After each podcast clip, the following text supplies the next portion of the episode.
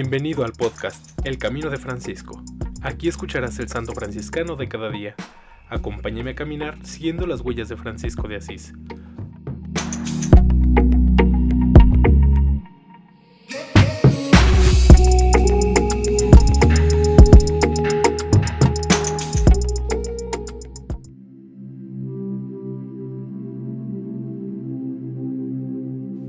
Agosto 19. San Luis de Anjou, obispo de Tolosa, de la Primera Orden, 1274 a 1297. Canonizado por Juan XXII el 7 de abril de 1317. San Luis de Anjou, aunque de sangre francesa, nació en Italia, muy probablemente en Ocher inferior, cerca de Salerno, en 1274. Segundo de 14 hermanos y hermanas.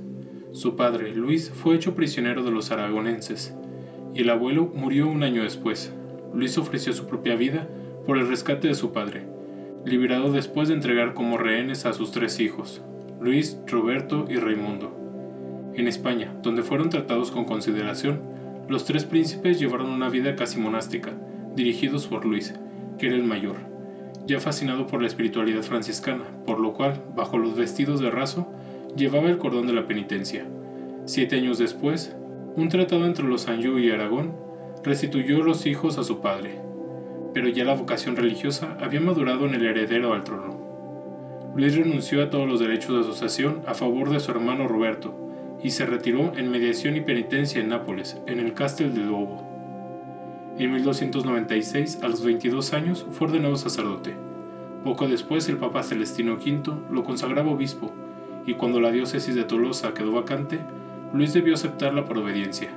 Durante el viaje, siempre rehusó los honores que todas las ciudades creían deber tributar al sobrino e hijos de reyes, que habían renunciado a la corona por vestir el sayal de la orden de los hermanos menores. Nunca quiso habitar en palacios, sino que fue siempre huésped en los conventos más pobres. Grande fue la admiración de los tolosanos cuando vieron a aquel obispo de 23 años, de sangre real, llevar vida de fraile y rodearse de pobres. Visitaba a los enfermos, socorría a los prisioneros, se ocupaba de los hebreos, pero la prisión y la vida de penitencia habían minado su salud. A pesar de esto, quiso estar presente en Roma en la canonización del hermano de su abuelo, el gran San Luis IX, rey de Francia. Fue un maltrato del cual el joven obispo tuberculoso, presa de continuas hemotisis, no se repuso más. En la noche entre el 19 y el 20 de agosto de 1297, murió dulce y piadosamente, a los 23 años, siguiendo pronto a su real antepasado en la gloria de los altares. En efecto, fue proclamado santo por Juan XXII el 7 de abril de 1317, presente su madre y su hermano Roberto. También por esto Luis Anjou fue retratado por los mayores pintores de la época como Giotto y Simón Martini y finalmente Donatelli, quienes lo presentaron con el cordón franciscano, la mitra de obispo y a los pies la corona real.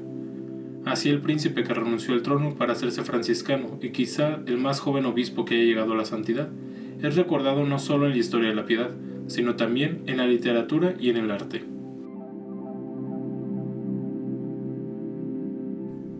En alabanza de Cristo y su siervo Francisco. Amén. San Luis de ruega por nosotros.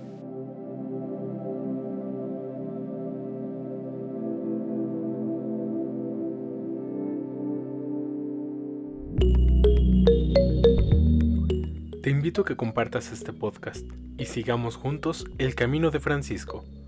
Paz y bien.